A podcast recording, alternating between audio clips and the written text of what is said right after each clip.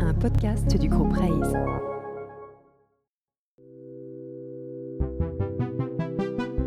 Bonjour à tous. Bienvenue sur C'est quoi la réussite, le podcast de Raise Sherpa qui décrypte le concept de réussite entrepreneuriale. Je suis Noé et avec toute l'équipe, nous vous proposons de découvrir des entrepreneuses et entrepreneurs pas comme les autres et dont les aventures ont emprunté des trajectoires un tout petit peu différentes et parfois même inattendues. Ils n'ont pas forcément levé beaucoup de millions ou revendu leurs entreprises en milliards, mais ce sont des histoires que l'on raconte moins souvent et que nous avions envie de mettre en lumière car elles sont pleines d'apprentissage, de doutes et d'obstacles surmontés qui démontrent que la réussite n'est peut-être qu'une question de perception. Alors finalement, c'est quoi la réussite?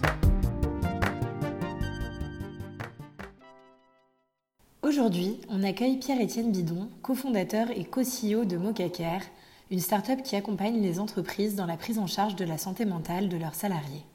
Né en 2020 de la conviction que ce sujet, encore trop tabou, devait être au cœur des politiques RH, Moca compte désormais une centaine de clients, est installé dans plusieurs pays et a annoncé en 2022 une série A de 15 millions d'euros aux côtés de business angels tels qu'Antoine Griezmann ou Blaise Matuidi. Dans cet épisode, on interroge la responsabilité de l'entreprise vis-à-vis des enjeux de santé mentale, les piliers d'un management sain et d'une bonne culture d'entreprise, mais on va aussi parler de sujets plus personnels tels que le rapport au doute, la construction d'un équilibre pro-perso et bien sûr la notion de réussite. Bonne écoute Bon bah salut PE. Salut Noé. Bah merci beaucoup d'avoir répondu à notre invitation. Avec plaisir. Comment ça va? Ça va très bien. Euh, du coup, est-ce que tu peux démarrer par te présenter et, euh, et, nous raconter un peu comment est né Mocha et qu'est-ce qui t'a amené à créer une boîte euh, sur le sujet de la santé mentale? Ouais. Pierre-Etienne, j'ai 31 ans à l'heure où on se parle peut-être 32, j'ai du mal avec mon âge, mais en gros autour de 30. Euh, je suis papa de deux enfants, mari d'une femme que je trouve très chouette, et aussi du coup cofondateur et co-CEO de Mocha.care que j'ai créé il y a de trois ans avec Guillaume Delvive. le constat en fait qu'on a fait qui nous a poussé à créer Mocha, c'est que le sujet de la santé mentale à l'époque, donc juste pour vous reprojeter, on est pré-Covid, c'est un truc dont on parle très peu, un sujet qui est assez tabou. Et pourtant, on pense que c'est un des drivers majeurs de réussite, qu'elle soit professionnelle ou personnelle. Et on a voulu en fait euh, transformer le regard qu'on avait sur la santé mentale pour le rendre beaucoup plus accessible et beaucoup plus impactant, notamment en entreprise. Voilà un peu l'histoire euh, en quelques mots et présentation. Et est-ce que tu peux nous donner euh, déjà quelques chiffres sur la santé mentale en France et peut-être nous dire pourquoi est-ce que vous, ça vous touchait déjà à une époque où on en parlait moins? Euh, alors, à l'époque, les chiffres n'étaient pas aussi alertants qu'ils sont aujourd'hui, mais ils étaient déjà quand même assez significatifs. Moi, les deux, trois chiffres majeurs euh, que je peux partager, le premier qui m'a le plus mis la puce à l'oreille, c'est que il y a quand même deux personnes sur trois qui ont peur d'aller au boulot le matin. C'est dingue. Donc c'est quand même assez impressionnant, tu vois, de se dire, ça représente, mettons, la moitié de ta, ton temps éveillé, le travail, et pourtant c'est pour deux personnes sur trois un truc qui te fait peur. Le deuxième chiffre qui est, qui assez flippant, c'est aujourd'hui, aux entreprises, ça coûte à peu près 10% des journées de travail. Et du, coup, c'est 10% de ta masse salariale qui part tous les ans à, cause, à cause de thématiques de santé mentale, que ce soit le burn-out, mais ça va beaucoup plus loin que ça. Et le troisième chiffre qui est, qui est assez important pour nous, c'est le sujet du stress chronique. Donc on pourrait y revenir si vous voulez, mais stress chronique, je le différencie bien du stress en tant que tel, qui n'est pas, pas, nécessairement négatif, mais vraiment c'est le stress sur la durée. Et tu as deux personnes sur trois qui aujourd'hui estiment être sur des périodes de stress chronique, c'est-à-dire un stress pendant une période de longue durée. Euh, donc c'est un peu les trois chiffres qui, qui, nous, nous interpellent énormément et sur lesquels on travaille au quotidien. Quoi. Et juste, euh, pourquoi tu as du mal avec ton âge? Tu sais, c'est les dates, c'est un truc, non, je, je, suis très à l'aise avec mon âge, euh, c'est c'est juste les, les dates, c'est pas, c'est pas trop mon truc. Je peux oublier un peu, tu vois, les dates de création, les dates de trucs. Et... Donc, je connais ma date d'anniversaire, bien sûr, mais, mais, mais c'est, un truc, euh, ouais, ça me, ça, ça, me dépasse un peu. Et alors, tu as parlé un peu du Covid euh, et le fait que le, sujet de la santé mentale est un sujet un peu tabou. Euh, pour toi, est-ce que ça a évolué? Est-ce que maintenant, un peu, enfin, on va dire l'ère post-Covid a fait en sorte de faire évoluer le sujet, selon toi euh, ou pas Parce que bon, c'est quand même un laps de temps assez court. Et, euh, et est-ce qu'en fait, parce qu'on a vu pas mal de sujets euh, tech aussi s'emparer de l'aspect santé mentale post-Covid. Ouais. Donc, est-ce que pour toi, tout ça combiné a un peu fait évoluer le, le sujet en soi? Alors, il y a une évolution massive. Enfin, tu vois, c'est un truc, il y a eu un avant, un après. En gros, tu passes d'un moment où personne ne parle de santé mentale, c'est un truc qui concerne juste la maladie mentale et ça va pas plus loin, c'est une affaire de psychiatre. C'est même pas encore à l'époque une affaire du gouvernement ou en tout cas qui est très discrète. Du jour au lendemain, ça fait la une du monde, quoi. Mm. Enfin, tu vois, et donc tous les grands journaux s'en emparent. euh, C'est un sujet qui devient euh, mainstream. Donc la première grosse différence, c'est vraiment il y a eu euh, une, une déstigmatisation massive du sujet. Tout le monde en parle et c'est quelque chose de normal. Mm. La deuxième grosse différence, elle est plus côté entreprise. Là où en fait, euh, il y a 3-4 ans, c'était un sujet dont personne ne voulait parler. Aujourd'hui, euh, nous, chez Moca, on accompagne déjà un peu plus de 150 entreprises dans une vingtaine de pays en Europe. Euh, c'est un sujet qui devient inclus dans les politiques RH, ce qui n'était pas du tout le cas il y a 3 ans. Quoi. Mm. Donc, euh, ouais, en fait, c'est pas juste une évolution ponctuelle, c'est vraiment une évolution ultra durable. quoi. Et du coup, c'est peut-être le moment que tu nous expliques un peu plus en détail ce que vous proposez chez Moca. Et la question qu'on peut se poser aussi par rapport à ces solutions, c'est est-ce que le fait de fournir une solution un peu clé en main à des entreprises ne les empêche pas justement de vraiment se responsabiliser sur le sujet et de, et de le traiter euh, eux-mêmes? Euh, avant de répondre sur ce qu'on fait, je vais justement te, te dire que c'est le point qu'on avait anticipé dès le départ quand on voulait construire Mocha, de se dire comment on va pas juste être entre guillemets un pansement sur la plaie, Mm. ou en tout cas euh, une solution uniquement curative. Et tu vois, aujourd'hui, on se définit comme, euh, comme étant la première solution de santé mentale holistique en entreprise, c'est-à-dire que on a vraiment ce spectre global d'intervention sur ce qu'on appelle l'ensemble du spectre de, pré- de prévention. Donc j'utilise des mots un peu barbares, mais je vais détailler. Euh, justement, la prévention primaire, c'est dans quelle mesure j'améliore mon organisation en tant que telle, donc mon entreprise, pour qu'il y ait moins de risques liés à la santé mentale. La prévention secondaire, sur laquelle on travaille aussi, c'est dans quelle mesure je rends mes collaborateurs plus résilients face à des facteurs de stress. Et la prévention tertiaire, c'est la gestion de crise en gros. Si je fais une métaphore pour un peu clarifier les trucs, c'est, euh, euh, mettons que vous soyez fan de rando, prévention primaire, c'est comment je fais pour prendre un chemin sur lequel il n'y a pas trop d'encombre. Prévention secondaire, c'est je tombe dans une crevasse, comment j'ai appris en amont à bien faire mon nœud de corde, etc. pour sortir de la crevasse. Et la prévention tertiaire, c'est ok, j'appelle l'hélico. c'est vachement clair avec la métaphore. Donc euh, voilà un peu ce qu'on voilà un peu ce qu'on fait chez Mocha. Et maintenant concrètement comment ça s'incarne? Ça s'incarne par plusieurs outils. Le premier côté collaborateur, c'est une application qui te permet deux choses. La première, c'est de bénéficier de contenus et de programmes self-care qui te permettent de prendre soin de ta santé mentale au quotidien. Donc c'est des exercices de méditation, de visualisation, euh, aussi d'éducation sur les sujets de santé mentale. Sur cette première partie, aujourd'hui, on a 42% d'engagement euh, moyen, donc ce qui est quand même assez important Mmh. sur les Ouais, collaborateurs qu'on atteint. ouais. La deuxième partie côté collaborateur, c'est l'accès à une communauté de psychologues et de coachs que tu peux rencontrer de façon ultra personnalisée. Et en parallèle, côté, euh, côté RH, on a aussi une solution qui leur permet de comprendre ce qui se passe dans l'entreprise de façon entièrement confidentielle. On ne donnera jamais d'informations nominatives, mais qui leur permet de comprendre, OK, c'est ça les thématiques qui posent le plus de questions, et voilà comment je dois faire évoluer ma politique RH pour prendre en compte ces thématiques. Et euh, le dernier euh, nouveau-né euh, qui sera, qui sera ultra live au moment où vous publierez le, le, podcast, parce qu'on y travaille chez Mocha depuis un peu plus d'un an maintenant, c'est un outil qui sera inclus dans, les, dans les, les outils de communication d'entreprise, donc typiquement Slack et Teams, qui sont les deux outils les plus utilisés. J'en dis pas plus pour le moment parce que c'est assez confidentiel, mais le jour où vous sortirez l'épisode, ce sera euh, live et sur les premiers tests qu'on a fait, on a déjà 83% d'engagement, donc c'est des taux assez énormes. Voilà. Donc on ne pose, pas plus de questions euh, là-dessus. quoi. Euh, juste un, enfin, c'est un- peut-être un, point de vue ou une question un peu plus philosophique, mais euh, un, j'ai- moi j'ai le sentiment que le sujet reste encore un peu tabou dans les mentalités. Enfin, je connais plutôt la culture franco-française sur le sujet. Euh, et je me pose un peu la question avec toi, est-ce que c'est aujourd'hui un sujet d'accessibilité? C'est-à-dire que consulter un coach aujourd'hui, un thérapeute, c'est pas forcément accessible pour le commun des mortels, euh, ne serait-ce qu'en termes de pricing. Ouais. Euh, c'est parfois aussi euh, assez peu accepté dans l'entourage, c'est-à-dire qu'on va voir quelqu'un, entre guillemets, quand on a des problèmes, alors qu'on ne le fait pas assez sur un aspect préventif ou sur un accompagnement de long terme, de se dire comment j'entraîne mon cerveau en fait à franchir Ouais. des paliers ou tout simplement à se muscler.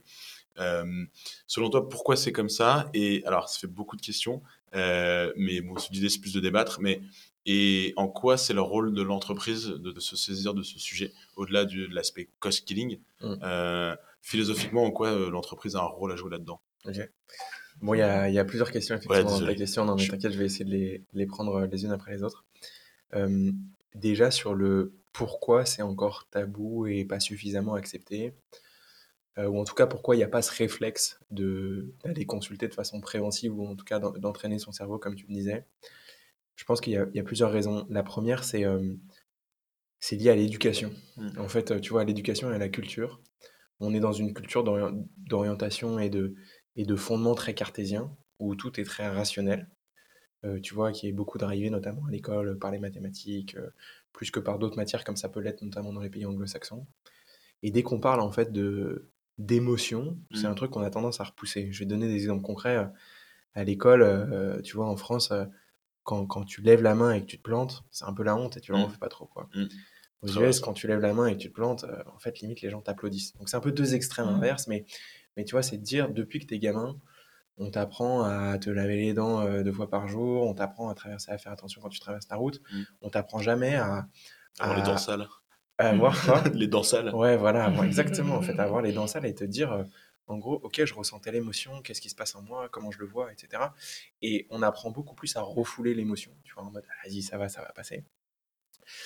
Euh, donc ça, c'est la première raison, je pense. La deuxième raison, c'est, euh, comme tu le disais, en fait, une manque de, de, de connaissance de l'écosystème, tu vois personne ne sait faire la différence entre psychiatre, psychologue, psychothérapeute, psychopraticien, coach, coach de vie. Enfin, tu vois, il y a plein d'approches, même au sein des psys. Tu as le MDR, la TCC, psychanalyse. Enfin, tu vois, personne ne sait mmh. faire la différence. Et, et c'est là où, en fait, euh, le, le, rôle de Mocha, il est majeur parce qu'on travaille sur un concept qu'on appelle l'alliance thérapeutique. C'est en gros dans quelle mesure j'ai confiance dans la personne qui m'accompagne pour être la bonne personne pour moi. Tu vois, c'est un peu, si je fais un parallèle euh, dans la tech, c'est un peu le, le Tinder du psy. Quoi. Comment t'assures de rencontrer la bonne personne Euh, et, la troisième raison, tu le disais un peu entre les lignes, c'est des raisons de, économiques. En fait, euh, ça coûte cher. C'est un truc aujourd'hui, euh, en région parisienne, ça coûte entre 75 et 80 euros la session avec un psychologue. en France, de façon générale, le prix, c'est plutôt de 65-70 euros. Mais ça reste un coût qui est assez important, sachant que c'est aujourd'hui encore très peu pris en charge par la sécurité sociale et par les mutuelles. Donc, tu vois, quand tu dis à quelqu'un, écoute, euh, je pense que c'est pertinent de te faire accompagner, bah, tout de suite, en fait, ça te fait un coût de euh, voilà, entre 600 et 800 euros mmh parce que euh, tu as une dizaine de sessions. Quoi. Ça, c'est ta première question. La deuxième, deuxième question que tu avais, c'était sur le, si je ne me trompe pas, c'était sur le rôle de mmh. l'entreprise. pour moi, c'est pas une bonne question parce que. non, non, mais, mais tu vois, c'est la bonne question à se poser, c'est à la limite, est-ce que c'est son rôle ou pas? On s'en fiche un peu. La question qui est importante, c'est est-ce que ça l'impacte? Et à partir du moment où ça l'impacte et que ça a une conséquence sur l'entreprise, nécessairement, c'est son rôle de le prendre en œuvre. Mmh. Tu vois, parce qu'aujourd'hui, oui, il y a des entreprises qui ont des burn-out. Il y en a plein, tu vois. Oui, il y a des entreprises et des collaborateurs qui sont dans des situations de stress. tu vois, il y a une stat aussi, c'est massive, c'est tu as 44% des projets qui sortent en retard parce que les gens se déclarent stressés. Donc tu vois, ouais, il y a un impact en termes de productivité, un impact économique sur l'entreprise. des Aujourd'hui, tu vois, une autre stat qui est intéressante, c'est que tu as 88% des collaborateurs qui disent que leur entreprise doit prendre la parole sur la santé mentale. Donc tu as, un enjeu en termes d'attractivité des meilleurs candidats parce que c'est une thématique qui, qui, est ultra importante maintenant pour tous, les, pour tous les candidats que tu souhaites attirer. Donc moi, je, positionne beaucoup plus la question comme ça, tu vas te dire, euh, c'est un sujet qui m'impacte, qui aujourd'hui me génère des coûts. Mmh. Donc oui, je vais le prendre en charge. Quoi. Mmh. Ouais, et puis aussi, c'est quel est l'impact euh, sur l'entreprise, ça c'est un bon angle euh, pour euh, de prendre le sujet, mais c'est aussi de se demander dans quelle mesure l'entreprise est à l'origine des troubles mentaux qu'il peut y avoir, ou en gros des sujets de santé mentaux qu'il peut y avoir parmi leurs employés. Et donc du coup, dans, vu sous cet angle-là, tu peux te dire que c'est logique que l'entreprise le prenne en charge aussi. Quoi. Alors oui, par contre, j'essaye de pas du tout rentrer dans le c'est de la faute de l'entreprise mmh. ou c'est pas de la faute de l'entreprise. Mmh. Pour moi, il n'y a pas tellement. Enfin, tu vois, c'est une multitude de facteurs qui font que mmh. parfois tu vas pas bien. Et, et, surtout, on a vraiment une vision ultra positive et préventive. Le but, c'est n'est pas de dire on prend soin de la santé mentale quand ça va pas bien. Mmh c'est justement, en fait, on en prend soin au moment où ça va très bien pour mmh. éviter un risque futur. Quoi. Et c'est là où tu as le plus d'impact. Mmh. Mais par contre, là où ta question est très bonne, et j'embraye là-dessus. Elle est quand même très bonne. tu me dis, euh, non, non, mais. Il est poli. Tu me dis. Euh, très habile, C'est que c'est. Non, mais tu vois, c'est que c'est jamais facile, en fait, pour l'entreprise de se dire. Ok, est-ce que c'est justement comment je vais communiquer sur ce truc-là Tu vois, est-ce qu'il va pas y avoir d'impression de- d'ingérence dans la vie perso de mes collaborateurs? Euh, La question, mine de rien, de est-ce que c'est mon rôle? Tous les DRH nous la posent, tu vois, et Mm. c'est normal parce que euh, t'as pas envie d'ingérer dans la vie perso. Tu te poses la question de quelle est ta légitimité en tant qu'entreprise. Euh, Enfin, il y a plein de questions autour de ça, et donc c'est Mm. normal de se poser cette question-là, quoi. Et moi, je digresse un peu, mais par rapport à ce que tu disais sur euh, l'éducation française et le fait que tu aies deux jeunes enfants, est-ce que toi, juste dans ton éducation euh, parentale, tu vas mettre des choses en place pour justement euh, que tes enfants apprennent à gérer leurs émotions. Enfin, Par rapport à tout ce que tu as appris dans le cadre de Mocha, est-ce que ça influe sur, euh, sur ton éducation?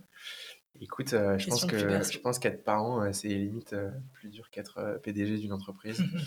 parce que euh, justement, il faut apprendre, je pense, à remettre en cause ou alors à accepter, mais de façon consciente, tes propres schémas euh, d'éducation et pas vouloir euh, nécessairement reproduire tout ce qu'on t'a appris euh, de façon copier-coller.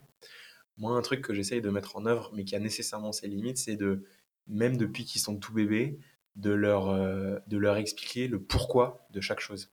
Tu vois, de te dire, euh, bah, ok, euh, tu n'as pas le droit de faire ça parce que ta ta ta. Mm. Et en fait, ça, ça permet derrière de gérer, de, de gérer pardon, certaines potentielles frustrations, je trouve. L'autre truc, c'est c'est de vachement, euh, même dans tes paroles, tu vois, moi-même, tout bébé, en fait, chercher à verbaliser ce que je ressentais. Par exemple, quand un enfant qui pleure, moi, ça m'est arrivé un paquet de fois, comme tous les parents, un enfant qui pleure pendant 45 minutes, une heure avant de l'endormir, bah, en fait, moi, je lui disais, euh, écoute, euh, en fait, je commence à m'énerver, je perds patience, t'inquiète pas, ça veut pas dire que je t'aime pas, que je suis pas énervé, que, que, que, que, que j'en ai contre toi.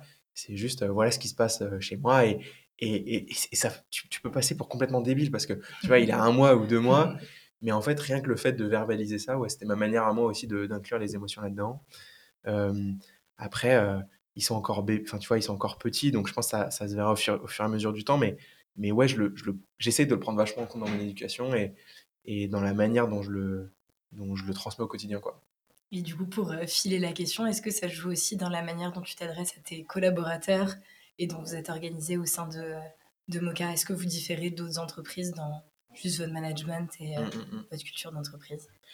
Écoute, euh, on a fait un travail assez massif sur le sujet des valeurs parce que j'ai toujours trouvé que les valeurs étaient assez bullshit. euh, Tu vois, des hashtag care, hashtag dare, hashtag je sais pas quoi qui, ouais, voilà, qui sont marqués au mur. Pour moi, ça a toujours été le truc euh, un peu bullshit. Et donc, effectivement, on a énormément travaillé sur la culture. On a travaillé à un niveau méta qui chez nous s'appelle Excellence in Care. Donc, c'est de se dire comment on va à la fois chercher dans notre mode de management à générer euh, un contexte très centré sur la performance et sur l'exigence, tout en le faisant de la bonne manière. Donc le in-care, il est très important. Derrière, ça s'incarne dans des valeurs qui sont nombre de quatre chez nous, on pourra y revenir. Et ces valeurs s'incarnent dans des comportements observables. Donc ça, peut faire un tout petit peu euh, euh, maniaco-dépressif ou je sais pas quoi, mais, mais ou beaucoup trop structuré. Mais en tout cas, c'est quelque chose qui est important. Et je vais donner un exemple concret sur le comment ça s'incarne dans notre management. Il y a un truc, un des comportements observables, et désolé, on parle que en anglais, mais c'est positive intent by default. C'est de se dire, en fait, quand j'ai une conversation avec quelqu'un, je pars toujours du principe que ce qu'il va me dire part d'une intention positive. Et c'est extrêmement dur parce que ça veut dire que la plupart du temps, ce que tu te dis, c'est Oh putain, mais il me dit ça, mais ça veut dire que peut-être il pense ça, ou que peut-être il pense X, ou alors il veut me dire autre chose. Non, en fait, je pars du principe que ce que tu me dis, c'est exactement ce que tu penses, et que ce que tu penses part d'un point de vue positif vis-à-vis de moi, et que tu vas pas avec euh, des, des intentions euh, velléitaires. Ou voilà. Et en fait, tu vois, entre la, entre la, la théorie et la réalité, il y a un monde. Parce que nécessairement, tu vois, on est habité par des émotions qui font que bah, de temps en temps, on est énervé c'est normal et on en veut à l'autre. Et tu vois, et on se dit, mais putain, mais pourquoi? Et, tu vois, et tu t'énerves, mais juste quand tu repars sur ces, sur ces choses-là, ça nous permet, je pense, d'être beaucoup plus efficient sur pas mal de décisions managériales parce que, tu vois, en gros, il n'y a, y a, pas, y a pas de. Il y a, y a, pas, y a no hard feelings, quoi. Tu vois, c'est vraiment un truc où je t'en veux pas, il y a une situation factuelle qui est comme elle est, euh, je te la présente et on en discute. Mais tu vois, on essaye de mettre de côté aussi toutes ces intentions négatives qui Mhm. peuvent brouiller le dialogue. Quoi. Ouais, non, et puis surtout, j'allais dire, c'est intéressant parce que le fait de penser ça de l'autre, ça te force aussi, toi, à adopter ce même comportement Ouais. quand tu dis quelque chose. Et donc, d'adopter une pensée positive Ouais. avant de dire ce que tu vas dire. Et donc, potentiellement, de changer ton comportement par rapport au feedback ou discussion que tu peux avoir dans Exactement. taffes, quoi. Et tu vois, moi, j'ai une, euh, une phrase que je répète souvent aux équipes, c'est euh, je pense que la, la réussite ou la performance, enfin, on pourrait y revenir, c'est une équation qui, qui est euh, potentielle moins interférence. Mm. Et en fait, on travaille beaucoup sur le potentiel, mais assez peu sur les interférences. Et typiquement, ce positive intent, en fait, as toujours, enfin, ça vous est arrivé à tous, et moi aussi, ça m'arrive, tu vois, de, de, te coucher le soir et de te dire, putain, mais il m'a dit ça aujourd'hui, ou, ou même avec, en couple, ou je sais pas quoi, mais tu vois, de te dire, putain, mais pourquoi tu moulines le truc dans ta tête, etc. Et en fait, quand tu te rebasses sur ce comportement observable, juste tu quittes ça, quoi. Et tu es mmh. ultra serein, ultra focus, parce que il m'a dit un truc, je pars du principe que ce truc est exactement ce qu'il a voulu me dire, et sinon, il me le redira différemment. Mais en tout cas, il n'y a pas eu d'intention de nuire. Et voilà, c'est fait, quoi. Et en fait, ton idée sort de la tête et t'es beaucoup plus serein. Mmh. Et ben, comme tu parlais de performance, euh, alors déjà, est-ce que toi, euh, si on parle de toi en tant que dirigeant et toi d'un point de vue un peu plus perso, est-ce que ça t'arrive de douter déjà? Et ça, je trouve que c'est un sujet intéressant quand on parle de santé mentale, c'est à quel point tu laisses aussi la place en tant que dirigeant sur des sujets de vulnérabilité auprès de tes équipes, etc. Parce que je trouve que parfois, en tant que. Alors, moi, je suis un petit manager, hein, si on doit donner le titre, mais, mais en termes d'équipe, de, euh, euh, on, en quand même une taille assez raisonnable. Euh, mais c'est difficile, je trouve, parfois, de se laisser être vulnérable et, de montrer qu'on doute et de laisser la place un petit peu parfois au vide. de montrer que parfois on ne sait pas. Enfin, comment tu te positionnes comme ça, sachant qu'en plus c'est votre objet social, euh, comment ça se répercute dans la manière dont on va dire, tu manages et, dont euh, vous vous comportez avec Guillaume euh, vis-à-vis des équipes? Pareil, il y a plein de trucs dans ce que tu dis. juste un exemple, déjà, moi j'adore le doute. Mm. je trouve que le doute est beaucoup plus excitant que la certitude. Enfin, vraiment dix fois plus puissant. Parce que ça t'emmène dans des univers. tu vois, c'est aussi, pour moi, c'est le propre d'un entrepreneur de savoir douter et de savoir se poser des questions. Parce que si tu n'as que des certitudes, tu crées pas de boîte en fait. Mm. Tu crées pas de boîte parce que bah, en fait, tout simplement, euh, si tu as des certitudes, tu pars que du monde que tu observes et que et qu'on t'a transmis et, tu doutes à aucun moment. Donc moi, je trouve que le doute est ultra sain et je doute ultra régulièrement. Un exemple dans ma vie perso, euh, je fais beaucoup de sport et notamment beaucoup de course à pied. Mmh. Et j'adore, euh, quand je suis dans un nouvel endroit, partir sans monde, sans téléphone et essayer de me perdre dans une forêt pour essayer de me retrouver. Quoi. Mmh. Ouais, et derrière, dans la façon dont on le dont on l'incarne en termes de management, en fait, je trouve, et, notamment, je pense que la plus grosse difficulté d'un entrepreneur, c'est c'est de correctement gérer ta communication interne. Et moi, la façon dont je le gère, c'est justement en exprimant des doutes. Parce que je trouve que ça a plein de bénéfices. Le premier, c'est ça renforce l'autonomie des équipes. Parce qu'ils se disent pas, enfin ils se disent, ok, c'est pas juste mon boss qui va me dire quoi faire, c'est parfois il sait pas et en fait c'est à moi de trouver la solution et de, me, mmh. et, de me débrouiller quoi pour, pour sortir un truc parce que franchement il sait pas. Mmh. Donc, euh, donc ça, je trouve, c'est le premier bénéfice du doute et de l'exprimer, c'est que, c'est que tu renforces l'autonomie et, le, et, le, et vraiment ouais, le, bah, l'autonomie des équipes. Quoi. Euh, le deuxième bénéfice du doute, c'est que je trouve que tu montres aussi aux équipes que c'est OK de pas tout savoir directement. Mmh. Et ça, pareil, tu vois, dans un... En fait, euh, il y a beaucoup de syndrome de l'imposteur, tu vois, notamment mmh. dans des boîtes jeunes où tu as des managers qui ont entre 25 et 35 ans, tu vois, qui se disent putain, je manage déjà des équipes de 5 personnes, est-ce que c'est mon job? Comment je vais faire? Putain, je sais pas. D'ailleurs, j'ai l'impression que le syndrome de l'imposteur, enfin, ça c'est comme les sujets de confiance. Le, la confiance en 100%, ça n'existe pas. Enfin, c'est pas un sujet binaire. Et de la manière que j'ai l'impression que le syndrome de l'imposteur, tout le monde l'a. Tout le monde y est confronté. J'ai l'impression que 100% des gens, en tout cas, ils sont confrontés à un moment dans leur vie. Donc, ça, c'est marrant parfois d'évoquer ce sujet-là parce que, en fait, les gens se rendent pas compte que tout le monde est concerné par ça, quoi. Je pensais que c'était surtout les femmes. Alors moi, je pense que tout le monde y est confronté, mais il y a peu de gens. Enfin, tout le monde ne se l'avoue pas, mais je pense que tout le monde y est confronté. Tout le monde y est confronté à un moment euh, où donner de sa vie, voire enfin, de, sur des plus, plus longues, plus courtes périodes. Enfin, tout le monde, je pense, mmh. sans exception. Après, les, les gens l'avouent ou pas. Hein, enfin, tu vois, ça, c'est d'autres choses. Mais, euh, mais je pense aussi que le dernier bénéfice du doute, tu vois, c'est que justement, quand tu as une certitude, ça renforce la légitimité de ta certitude parce que tu as montré qu'à d'autres moments, tu étais capable de douter. Et tu fais pas partie de ces gens qui, euh, qui par la tonalité de leur voix ou par je ne sais quoi euh, ont une certaine assertivité, qui peuvent laisser penser qu'ils sont confiants dans ce qu'ils font, alors que c'est pas du tout le cas. Mmh. Et du coup, par contre, pour le coup, dès que tu es confiant, bah, en fait, tu arrives à embarquer les équipes avec toi parce que, parce que tu as montré qu'il y avait des moments où tu savais pas quoi. Et par contre, je trouve le, le, doute, il est important, mais il faut aussi t'efforcer de donner une, une... Enfin, tu vois, moi, mon job, c'est aussi de donner une, une vision et un cap aux équipes. Ça ne veut pas dire euh, micromanager ou dire fais ci, fais ça, mais ça veut dire bah, voilà la direction dans laquelle on va. Et par contre, derrière la question du comment, je trouve que le doute, justement, renforce l'autonomie des équipes sur le comment on y va.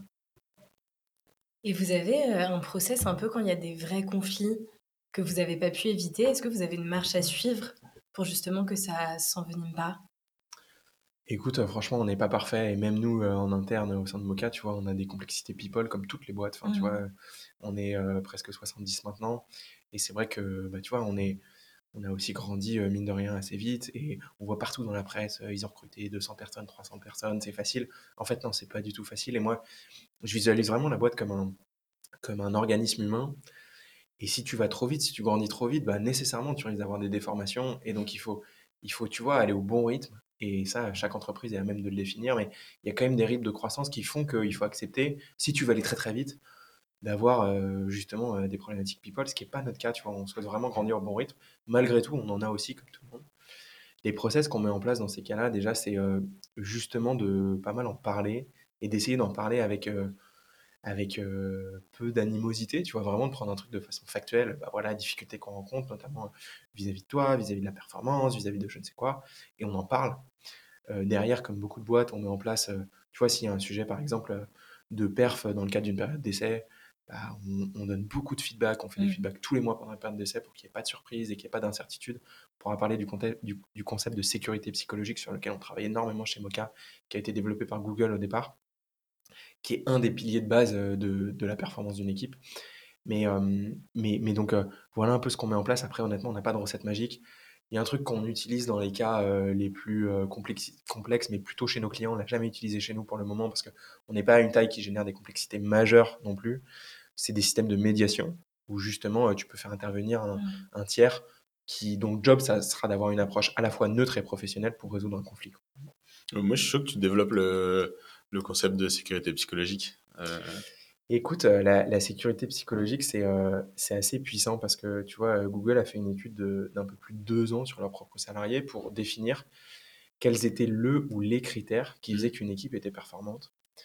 Et le critère qu'ils ont identifié comme étant le plus important dans la performance d'une équipe, c'est la sécurité psychologique.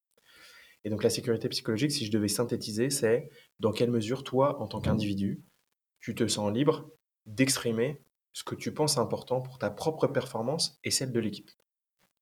Et en fait, c'est jamais facile parce que tu vois, parfois tu te dis, OK, si j'exprime tel doute, on parlait du doute tout à l'heure, si j'exprime tel doute, comment ça va être perçu par mon manager? Comment ça va être perçu par mon, par, par mon équipe, etc. Est-ce que je suis libre d'exprimer ça?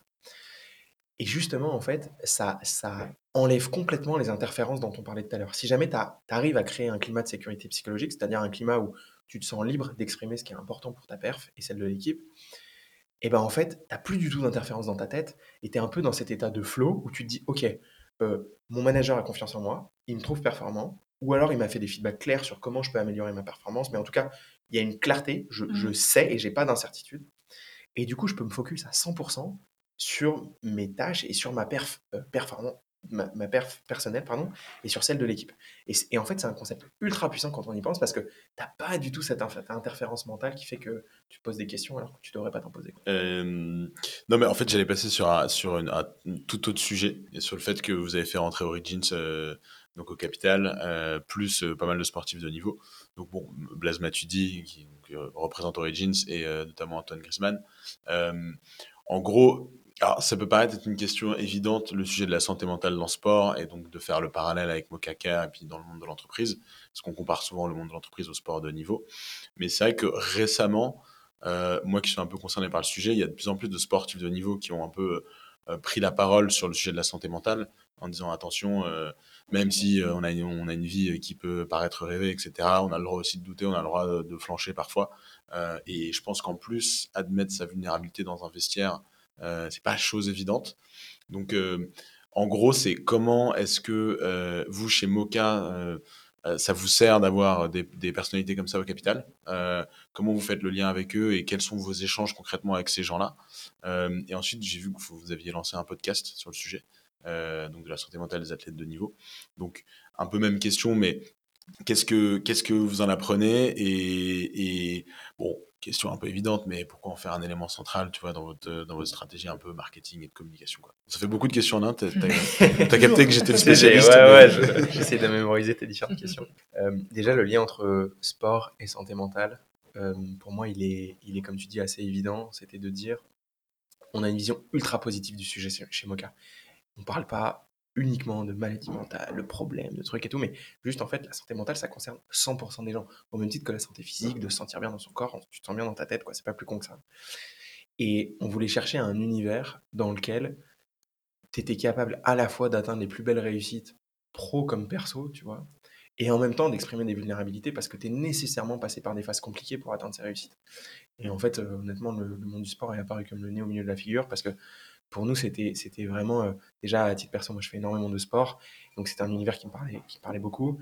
Et en même temps, tu vois, on était capable justement d'aller voir des personnalités de très haut niveau et leur dire, bah, vas-y, dis-nous ce qui se passe dans les vestiaires, dis-nous ce qui se passe dans ta tête, quoi. Mmh. Et c'est pour ça, effectivement, euh, qu'on a créé un podcast qui s'appelle Les secrets du mental, parce que on voulait justement, en donnant la parole à ces sportifs, dire, ok, on sait que tu as gagné X Coupe du Monde, X médailles d'or en JO, mais dis-nous ce qui s'est passé en fait dans ta tête, mmh. tu vois. Mmh. Dis-nous les phases de doute, partage-les-nous parce que on sait qu'il y en a. Et, et, si tu l'acceptes, en fait, ça sera ultra puissant pour nos auditeurs, quoi. Donc, euh, c'était un peu ça l'objectif du, du, podcast sur la deuxième partie de ta question. Et effectivement, ça, ça a été rendu possible aussi par pas mal d'athlètes qui ont montré la voie. Euh, tu vois, ça a commencé par Naomi Sakai il y a un peu plus de deux ans à Roland Garros. Euh, ça s'est enchaîné par Simone Biles, au, donc athlète américaine en gymnastique, aux Jeux Olympiques, tu vois, tu as LeBron James aux US en basket, enfin, tu as énormément maintenant de, sportifs de très très très haut niveau, mmh parmi les meilleurs mondiaux, qui disent, bah ouais, en fait, on est exposé à un niveau de pression démentiel, et, faisons y attention, quoi, prenons-le en compte, et, ne faisons pas semblant que ça n'existe pas, comme mmh. on pouvait le faire dans le sport de haut niveau il y a, une dizaine d'années, quoi. Mmh. C'est un bon titre aussi dans les vestiaires. Ouais, c'est vrai que ça aurait pu être un bon titre, il faut le dire à Guillaume. Et euh, toujours sur le sujet euh, marketing, vous avez aussi Mocha Media qui écrit pas mal d'articles sur euh, différents sujets de santé mentale. Moi, j'ai découvert pas mal de, de, choses en regardant et je me demandais c'est quoi peut-être le concept que tu as découvert qui t'a le plus étonné ou intéressé? On a parlé déjà de sécurité psychologique. Par exemple, moi j'ai entendu parler du bore-out sur Mocha Media. écoute, c'est pas un concept, mais en tout cas c'est une certitude que que j'avais et qui a été complètement remise en cause, c'est je pensais que un certain niveau de stress, même euh, limité, mmh. était euh, favorable aux équipes. Alors qu'en fait, c'est complètement le contraire. Tu vois, euh, moi, j'ai toujours eu cette, cette croyance que, bien sûr, le stress chronique était néfaste, on en parlait en intro, mais qu'un certain niveau de stress était très positif parce que c'est ça qui te permet aussi de réagir avec beaucoup d'agilité et avec beaucoup de pertinence par rapport à des problèmes auxquels tu es confronté. Et en fait, justement, il y a des études qui ont montré que c'était complètement le contraire. Et que plus tu avais de stress, même à un niveau assez faible, plus ta performance baissait. Il y avait une, il y avait une corrélation en fait, complètement négative là-dessus. Et j'avoue que ça m'a surpris. Et donc, c'est un concept qu'on a beaucoup creusé euh, sur le média. Et l'objectif de, de, ce média, en fait, c'est vraiment, euh, bah, comme on le disait euh, dans, dans, les premières, premières questions que tu me posais, mais c'est de se dire comment on éduque les gens en entreprise, mais pas que, sur le sujet de la santé mentale. Parce que justement, enfin moi, je suis convaincu d'un truc qui est, on a beaucoup moins peur que de ce qu'on connaît. Donc à partir du moment où tu connais quelque chose, tu vois, c'est comme plein de thématiques. Euh, tu vois, une thématique comme le racisme, ben, en fait, tu en as beaucoup moins peur à partir du moment où tu connais l'altérité, tu vois. Et mmh. aujourd'hui, pourquoi il y a énormément de racisme? Parce qu'on connaît pas l'autre, en fait, tu vois, et mmh. tu connais pas son histoire, sa culture, ses contraintes. Et donc, tu lui dis, oh putain, qu'est-ce que c'est? Et ben, c'est exactement pareil dans la santé mentale, quoi. Et donc, c'est l'objectif du média de, de, faire connaître le fond du truc. Ouais, bah, il est hyper bien en tout cas. Et niveau euh, édito, c'est euh, vous avez des, euh, des freelances qui s'occupent de ça? Enfin, comment est-ce que vous trouvez tous ces sujets? Comment vous les priorisez? Comment ça fonctionne? Écoute, moi je suis convaincu d'un truc qui est que si jamais tu, tu, lis un média ou que tu écoutes un podcast ou que tu voilà, tu t'informes sur un sujet, quel que soit le média, c'est pour deux principales raisons. La première, c'est parce que la personne qui parle t'inspire. Et la deuxième, c'est parce que le sujet dont ça traite t'intéresse. Et donc, on a vraiment adopté l'angle, tu vois, du quoi et du qui, exactement cette manière. Donc, on interviewe toujours des experts d'une thématique qui, sur leur sujet, sont les personnalités qu'on pense les plus inspirantes parce qu'ils ont traité d'une thématique spécifique, la sécurité psychologique, le stress, etc. Et derrière, la thématique en tant que telle, on s'assure qu'elle soit intéressante pour notre audience. Donc, on travaille en interne, il y a une personne qui gère la thématique et qui, qui, en fait fait un calendrier éditorial qui définit cette ligne édito. Et derrière, effectivement, on fait appel aussi à des free et à une agence pour nous permettre de travailler sur les bonnes thématiques avec le bon niveau de vélocité. Trop bien. Et petite, petite question, bon, un peu plus euh, futuriste, mais euh, bon, enfin, tu suis l'actualité de la tech comme, euh, comme nous tous. tu, on voit tous le rôle de l'IA se développer et, se démocratiser de plus en plus à travers des nouvelles technologies. Comment tu penses que ça peut s'insérer sur les sujets de santé mentale Et même question un peu plus précise, est-ce que tu penses que demain, et je fais référence un peu au film qui s'appelle Her, je sais pas si vous connaissez, de Spike Jonze, est-ce que demain, donc un peu dans la veine de ce film, on pourra interférer pour soigner sa santé mentale avec une intelligence artificielle qui sera capable de nous répondre, de nous connaître, de connaître nos réflexes et potentiellement de nous coacher ou de jouer le rôle de thérapeute? Alors, vaste question. Euh, Il y en avait qu'une cette fois-ci. déjà, moi, j'adore euh, penser l'entreprise à trois échéances de temps. Le premier, c'est un mois, le deuxième, c'est un an, et le troisième, c'est dix ans. Donc là, on va plutôt parler sur dix ans. Euh, je prends beaucoup de pincettes sur le sujet de l'intelligence artificielle parce que je pense qu'elle peut être extrêmement puissante sur certains cas d'usage, notamment sur tout ce qui concerne l'éducation, la pédagogie, le fait d'apprendre quelque chose. Par contre, sur tout ce qui concerne le curatif et le soin, notamment en santé mentale, je pense que c'est potentiellement très dangereux pour deux raisons. La première, c'est euh, il y a à la fois la façon dont tu vas être soigné, donc la forme, mais aussi le fond de ce qu'on va te dire. Autant sur le fond, je pense que l'intelligence artificielle peut être extrêmement puissante. Autant sur la forme, tu vois, on va pas se mentir, quand tu, quand tu, quand tu sens que tu vas pas bien ou que tu as une thématique que tu souhaites aborder, tu as envie de parler et tu as envie de parler à quelqu'un. Tu vois, tu pas envie d'être devant ton écran, devant ton smartphone et, même si le fond est pertinent, la forme est ultra importante. Et tu vois cet, aspect très émotionnel de la tape sur l'épaule, de euh, le sourire, du regard, de, tout ce qui passe par le non-verbal et pas que par le fond, est ultra puissant en santé mentale. Et donc aujourd'hui, tu vois, à moins qu'on arrive à recréer euh, des robots 100% humains avec une intelligence artificielle, donc en gros à reproduire l'humain, euh, j'y prends beaucoup de pincettes. Donc ça, c'est le premier point. Le deuxième point sur l'intelligence artificielle, c'est que, en fait, ça risque aussi de, de, créer un truc qui, si tu vas plus loin que la pédagogie et l'éducation, auquel je crois vachement, euh, tu risques de décroître la complexité de, de l'esprit humain. Mmh. Et ça, pour moi, euh, tu vois, c'est quelque chose qui me, qui me rimerait aussi. Et c'est en lien avec euh, un autre concept qui, qui, est vachement important en santé mentale, c'est aujourd'hui, tu vois, tout ce qui est smartphone et digital a un impact massif sur la santé mentale, notamment les réseaux sociaux. Et donc, si jamais tu cherches à recréer un système euh, pseudo-addictif, qui soit fait par l'intelligence artificielle ou pas, ça peut avoir mmh. beaucoup de danger. Quoi. Mmh. Et mmh, bon, on arrive tout doucement aux, questions de fin. Euh, alors, petite question un peu plus perso euh, pour toi, PE. c'est quoi, la, on va dire, le dernier gros doute ou la dernière grosse difficulté que tu as connue? Que ce soit pro, perso franchement, il y en a plein, donc c'est dur de dire euh, le, le, plus gros. Ou la dernière hein, en date. Peut-être que le, le principal, c'est c'est sur la vitesse de croissance de l'équipe Mocha. en fait, je suis à la fois tiraillé entre une, une, nécessité, ou en tout cas une envie, plus que nécessité, parce qu'il n'y a aucune nécessité là-dessus, mais une envie de croissance rapide, parce que j'aime beaucoup la vitesse. Et en même temps, euh, ce truc de trouver le bon rythme. Et c'est extrêmement compliqué. Tu vois, tu es toujours en doute de dire, OK, est-ce que je recrute maintenant? Est-ce que l'équipe est suffisamment structurée pour recruter? Ou est-ce qu'en fait, on va mettre des gens en situation d'échec parce qu'on n'a pas encore les bonnes structures pour les mettre, pour, ou, les bons, ou les bons process ou le bon contexte pour les faire se développer au bon niveau? OK, mais du coup, si je recrute, si je recrute pas maintenant, ça veut dire que je prends entre 3 et 6 mois dans la vue. Tu vois, c'est mmh. ça mon plus gros doute en ce moment c'est quelle est la vitesse de recrutement qu'on doit avoir mmh pour prioriser en fait le, l'efficience, euh, c'est une notion que j'aime beaucoup, de l'équipe. Mm. Pour le coup, c'est hyper sain de douter euh, sur ça, je pense. En question un peu rituelle aussi, euh, moi j'avais été admirative de ton organisation. Est-ce que tu aurais un tips ou des tips de productivité d'organisation à nous partager? J'en ai plein, on pourrait faire un podcast là-dessus, mais si je devais en retenir qu'un, c'est et en tout cas celui qui choque le plus les gens, c'est que j'adore la routine. Et pour moi, la routine, c'est un, c'est un truc qui m'apporte beaucoup de bonheur, beaucoup de joie. Pourquoi? Parce que, en fait, ça me permet justement d'avoir très très peu d'interférences. Tu vois, je fais. Enfin, mon agenda, il est toujours extrêmement rigoureux, organisé et quasiment toujours de la même manière. c'est quoi ton signe astro? je sais pas, tu vois, je regarde pas les. Enfin, si je suis Sagittaire, ça je le sais, mais je regarde pas trop ces trucs-là. Mais, mais en tout cas, tu vois, je commence toujours ma journée par un call le matin euh, sur mon vélo. Après, j'ai une matinée de productivité. Après, enfin, donc c'est toujours organisé de la même manière et ça me permet justement, au sein de ces moments-là, d'avoir beaucoup de liberté sur ce que je vais pouvoir faire. donc pour moi, c'est ça le principal conseil, c'est de permettre à chacun de trouver sa routine et de s'y tenir. Parce que sinon, à chaque fois, ça demande un effort mental de te dire, OK, comment je vais l'organiser? Est-ce que je suis bien sur mes tâches? Est-ce que machin? Et moi, j'ai mis tout ça de côté et j'essaie de me focaliser vraiment sur, sur ça.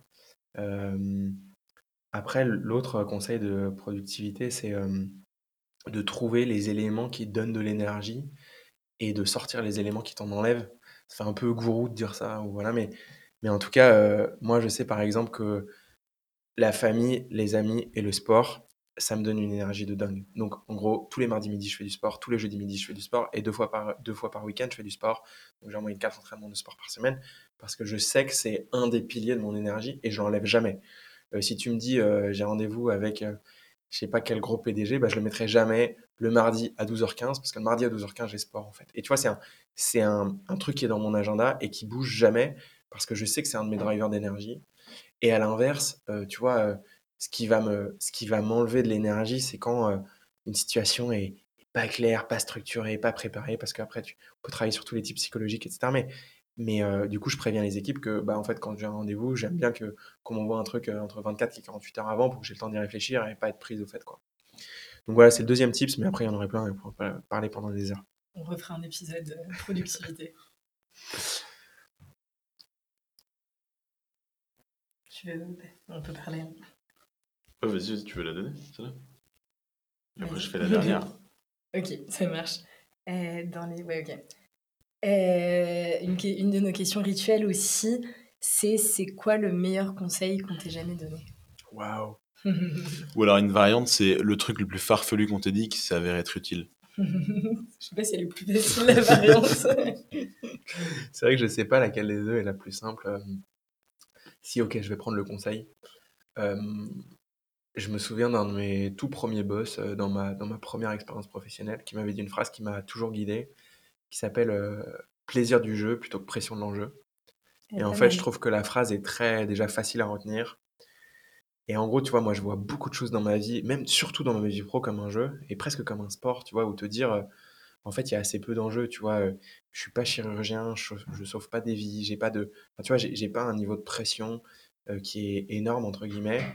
Et quand tu vois ce truc-là comme un jeu et comme, comme une chance, en fait, de te dire, euh, bah, on a la chance déjà de travailler sur un sujet qui, moi, me passionne profondément. Et tu vois, de, de dédier ta vie pro à un truc qui t'excite profondément, c'est une chance de dingue de te dire, tu as des investisseurs de premier rang qui t'ont fait confiance, qui t'ont donné beaucoup d'argent pour pouvoir travailler sur ce sujet-là sur les 10, 15, 20 prochaines années, euh, voire plus. C'est quelque chose qui est pareil, c'est une chance de dingue. Et quand tu vois ce truc-là comme un jeu, et ben en fait, ce que tu te dis, c'est quoi? C'est euh, putain, prenons, vraiment prenons-le comme un jeu et, et, et, ça t'enlève aussi tous ces trucs de dire putain, mais si je rate, mais si machin. En fait, t'en fous parce que le but, c'est justement de prendre beaucoup de plaisir dans ce que tu fais. Et ça veut pas dire que c'est facile, mais en tout cas, moi, ça, ça, me rappelle toujours à la réalité de nos stress, en fait. Tu vois, euh, t'as pas de vie en jeu, donc euh, vas-y et, prends du plaisir, quoi. Trop bien. Et bah, finalement, pour toi, PE, c'est quoi la réussite? Waouh, encore plus dur, euh, encore plus dur que la question d'avant. C'est la dernière. Tu je le dis avec le ton et tout en plus. Ouais. Écoute, euh, en fait, euh, je vais faire un peu une réponse de Normand, mais je pense que la réussite, elle est, elle est, et déjà, il faut s'enlever cette injonction de je dois réussir. Enfin, tu vois, pour moi, la vie, c'est pas qu'une question de performance. C'est aussi une question de, de qu'est-ce qui fait que à la fin de la journée, et j'entends la journée dans son sens propre comme dans son sens théorique, tu vois, à la fin de ta vie, qu'est-ce qui fait que, en fait, tu as pris du plaisir, tu es fier de ce que tu as fait. Et moi, c'est un peu ça la réussite, tu vois, c'est, c'est de dire, euh, bah, déjà, j'œuvre pour un sujet qui, je pense, fait avancer la société dans un sens qui, qui est le bon, enfin, en tout cas, que j'estime être le bon. Donc, ça, c'est très personnel, mais, mais c'est ça, c'est une de mes premières définitions de la réussite. Le deuxième, moi, je suis très d'arriver à titre perso par le challenge et, et notamment par l'exploration de où je vais être capable d'aller. Et donc, effectivement, tu vois, se dire, bah, on a été capable en moins de trois ans euh, de créer une entreprise où, bien sûr, il y a des défauts, mais il y a aussi énormément de, trucs qui, m'impressionnent moi-même aujourd'hui. Bah, ça, pour moi, c'est une réussite assez énorme parce que je l'aurais pas du tout imaginé il y a trois ans. Et donc, tu vois, cette exploration, ça fait partie de mes critères de réussite. Et le dernier, c'est, euh, c'est te dire, bah, quand tu t'endors le soir, euh, tu vois, euh, est-ce que tu as plutôt le smile ou, pas? Et c'est un truc assez simple, mais tu vois, autour de la notion de plaisir. Et, j'essaye de la, de la rechercher le plus fréquemment possible. Donc, voilà un peu les trois ingrédients que je mettrais. Ok, ouais, très cool comme vision. Super. Euh, bah écoute, on arrive au bout. Euh, merci beaucoup. Merci à vous deux, franchement, c'était super beaucoup. chouette. C'était hyper intéressant, on a appris plein de choses.